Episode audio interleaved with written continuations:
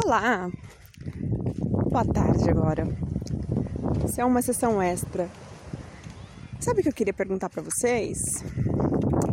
Já vou falar. Esse é mais um episódio do podcast de uma aromaterapeuta rasta. E é o seguinte, queria perguntar para vocês qual é o aroma do seu dia. Já pensou nisso? De repente você percebe que naquele dia tem um aroma específico.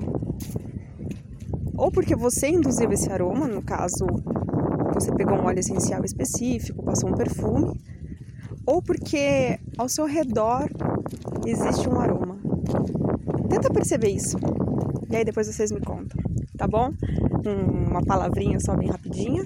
E é isso aí. Beijinho, tchau.